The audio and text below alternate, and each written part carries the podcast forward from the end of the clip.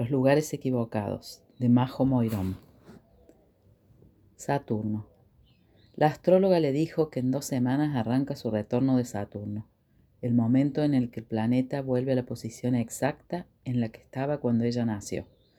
Se dice que es la posibilidad de empezar de nuevo, revisar el estado de conciencia para asumir el peso propio.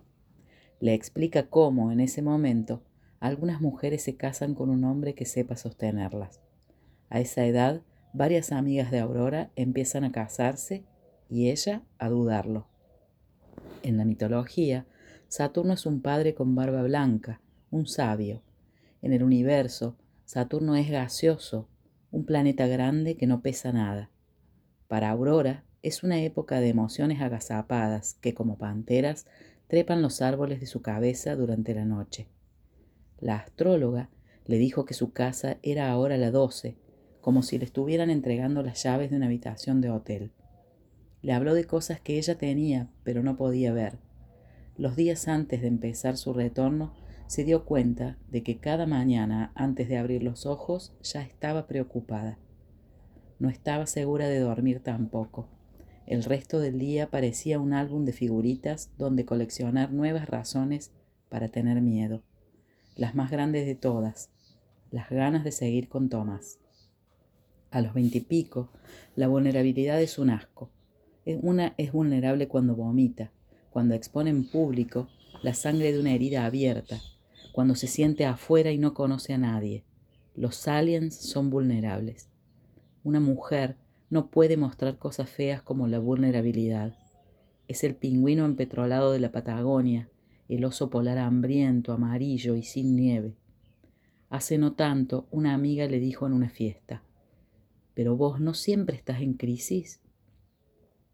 Se lo dijo bien, pero Aurora salió y empezó a correr hacia su casa con pánico de ser vista como una estúpida. Había ido con Tomás, pero él se colgó fumando con los amigos, asumiendo que ella iba a estar bien. Aurora siempre está bien. La noche en que Aurora lo dejó, le dijo, Vos ya tuviste tu retorno, ahora yo necesito el mío. Tomás se sorprendió. No sabía nada de astrología. Para él lo mejor de Aurora era que nunca había necesitado nada de él y los duraznos blancos que tenía como tetas. Eso lo hacía sentir orgulloso. En las comidas con los amigos de Tomás, Aurora era un trofeo grande. Sabía más de libros y de música que cualquiera de su ambiente. Aprendió sobre deportes para él, cultivó marihuana en lo de su abuela y plantó a sus amigas en su único viaje de mochileras.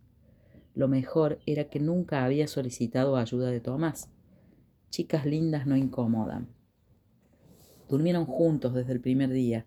Eso también lo decidía Tomás, el descanso. La primera noche ella se levantó a las cuatro de la mañana y se forzó a seguir durmiendo hasta que él se convirtiera en gallo y dictara el comienzo del día. A Tomás no le gustaba desayunar, así que Aurora esperaba la hora del mediodía para acusar hambre. Para ese entonces, una orquesta funcionaba en su estómago vacío, pero Tomás tenía puestos los auriculares. La primera noche juntos, Aurora resistió quieta en la cama, tratando de meditar, fingiendo estar dormida hasta las doce menos veinte. Tomás abrió los ojos y se levantó a hacer pis sin darle un beso. Volvió del baño y le dijo, Sos tan simple, tan linda. Aurora contestó con una pitada del mismo cigarrillo y le dio un beso. El día en que le dijo que se iba, que todo se había terminado, Tomás recordó el anillo que tenía para ella nadando en su mesita de luz. Sabía que con eso Aurora iba a ser feliz por un rato. Lo habían hablado una sola vez durante el casamiento de un amigo de Tomás, que mencionó ese valor agregado que tenía para él proponerle a una mujer casarse. Aurora se frustró pensando que ese momento no iba a existir jamás, como si fuera algo que ella también deseaba. Eso pasaba seguido, transmutar su deseo en el de Tomás, mezclarlos, manejar el auto de otro. Tomás deseó que el anillo se perdiera en el fondo del cajón como se pierden las medias en una casa. Después trató de convencerse de que ella iba a volver. Los hombres nunca terminan de entender por qué se separan. El mismo día, un objeto interestelar fue descubierto en el cielo de Hawái Primero pensaron que era un cometa, un asteroide, una nave espacial. Las especulaciones extraterrestres llegaron antes que la verdad. Los periodistas decidieron dejar la duda clavada en materia oscura. Durante tres noches seguidas, los telescopios siguieron su ruta hasta que lo perdieron de vista y pasaron a otra cosa. La última noche, Tomás y Aurora tuvieron sexo en la cocina. Aurora se había puesto una pollera tubo que se transformó en un acordeón. Terminaron durmiendo en el sillón escandinavo de una plaza sin sentir la incomodidad de la falta de espacio en toda la noche. Cuando oscureció por los ventanales, entró esa luz azul que caracteriza a la ciudad.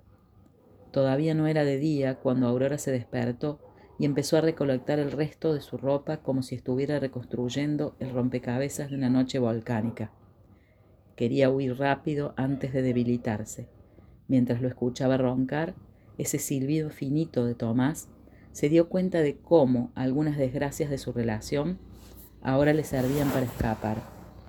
Hizo todo en puntas de pie para no despertarlo. La mejor manera de separarse era viajar. Aurora dejó su trabajo en la radio, cerró el contrato de alquiler del cuarto que compartía y voló a Europa. Su abuela le había adelantado una parte de la herencia, algo que la había enemistado con su padre de por vida.